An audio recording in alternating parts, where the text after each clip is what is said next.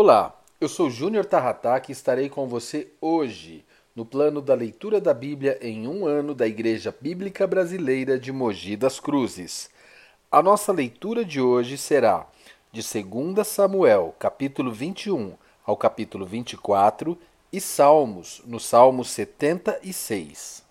2 Samuel, capítulo 21, versículo 1. Durante o reinado de Davi, houve uma fome que durou três anos. Davi consultou o Senhor que lhe disse: A fome veio por causa de Saul e de sua família sanguinária, por terem matado os gibeonitas. No capítulo 21, nós vemos o juízo tardio. Vemos o relato de uma grande fome que passou a assolar o povo de Deus nos dias de Davi. Perturbado com a situação, ele consultou ao Senhor e Deus lhe mostrou que era uma forma de punição, uma punição pelos atos de Saul. Esse texto deixa claro que os pecados de Saul tiveram as suas consequências. Fica claro aqui também que Deus não deixa impune o pecado. Isso deve servir de alerta para todos os pecadores de nossos dias quer sejam grandes ou pequenos. A maldade praticada só pode ser remida mediante o arrependimento sincero. Arrepender-se é deixar de fazer aquilo que é chamado de pecado. Se não for assim, o juízo de Deus se manifestará no tempo certo, quer seja nessa vida ou na eternidade. Uma coisa é certa: a impunidade jamais prevalecerá. 2 Samuel, capítulo 22 Davi cantou ao Senhor este cântico, quando ele o livrou das mãos de todos os seus inimigos e das mãos de Saul. No capítulo 22 nós vemos gratidão pelos livramentos. Um cântico de Davi que é quase idêntico ao Salmo 18. Esse louvor é uma expressão de gratidão para todo o bem e livramento que o Senhor lhe deu ao longo de sua vida até aquele momento. Não poucas vezes nós vemos que Davi ele estava em perigo, mas em todas essas vezes o Senhor o livrou. Isso porque Davi fez do Senhor o seu refúgio e da adoração a sua aliada. Os anos de experimentos e tribulações serviram como um laboratório de revelação. Assim como no deserto foi para Moisés, as muitas tribulações da sua vida foram para Davi. Ele reconhece que a revelação e o conhecimento que tem de Deus são muito maiores agora. Davi reconhece todo o bem que o Senhor lhe fez e é grato por isso. Além disso, ele canta a Deus, reconhecendo sua capacitação, força e dons. Uma grande lição que Davi nos dá. Ele nos mostra que devemos ser gratos a Deus por tudo que ele tem feito em nossas vidas. 2 Samuel, capítulo 23, verso 1. São estas as últimas palavras de Davi. Palavra de Davi, filho de Jessé, palavra do homem que foi exaltado, do ungido de Deus de Jacó, do mavioso salmista de Israel.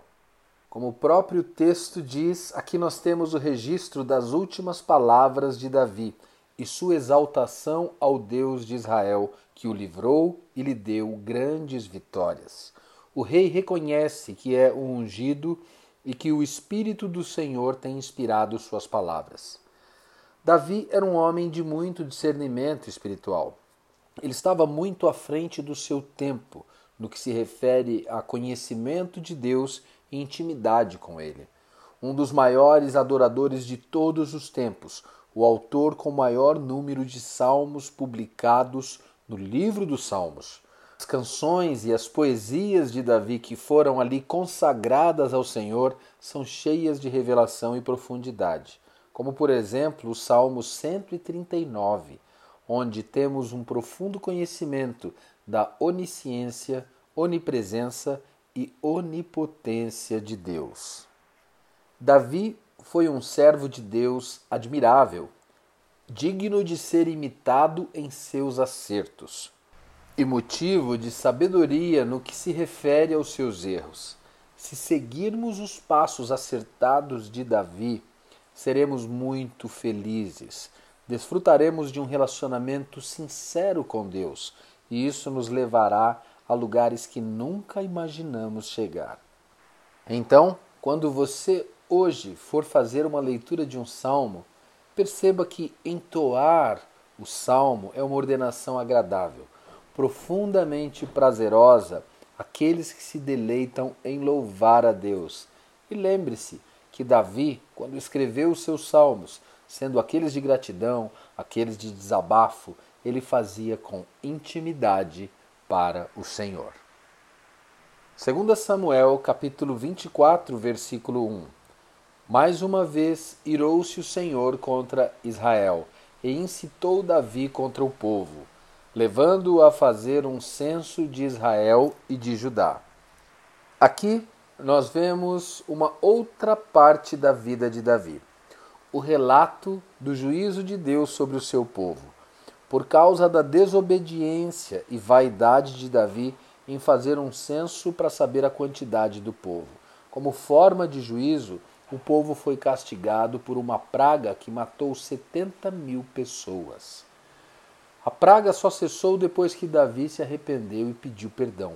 Além disso, ele ofereceu ao Senhor holocaustos e ofertas pacíficas. É interessante notarmos que, como forma de castigo, o Senhor apresentou a Davi três opções. E ele escolheu aquela que manteria as coisas apenas entre ele e Deus porque ele sabia que em Deus há misericórdia. Por mais duro e severo que seja o tratamento do Senhor com nossos erros, ele é essencialmente bom e o seu amor dura para sempre. Davi confiava nesses dois atributos e viu que eles sempre se manifestam na necessidade. Assim é conosco também. Em angústia, nós podemos clamar ao Senhor e nós seremos libertos do mal. Porque aquele que confia no Senhor, esse sim prosperará. Salmo 76, verso 1. Em Judá Deus é conhecido, o seu nome é grande em Israel. O Salmo 76 nos traz a majestade de Deus. O salmista exalta a soberania de Deus e o poder de Deus.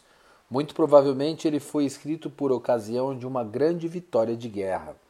Ele faz notória a majestade do Senhor. Destaca como sua voz poderosa destrói as armas de guerra e frustra os planos dos inimigos. Ele encerra com uma bela declaração: Até a tua ira contra os homens redundará em teu louvor. O Senhor Deus é poderoso e majestoso nada nem ninguém se compara a ele. Portanto, devemos exaltá-lo dia após dia. Esse é o meu desafio para você hoje. Exalte ao Senhor em toda e qualquer circunstância da sua vida, porque nós vimos que na vida de Davi foi assim e ele não se arrependeu disso. Vamos orar.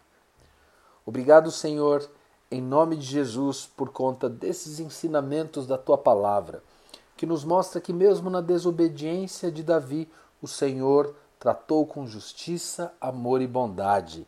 E Davi reconheceu isso, exaltando o nome do Senhor. Ajuda-nos, Deus, em nome de Jesus, a exaltarmos e reconhecermos a Sua grandeza em todas as circunstâncias da nossa vida. É o que eu te peço em nome de Jesus. Amém.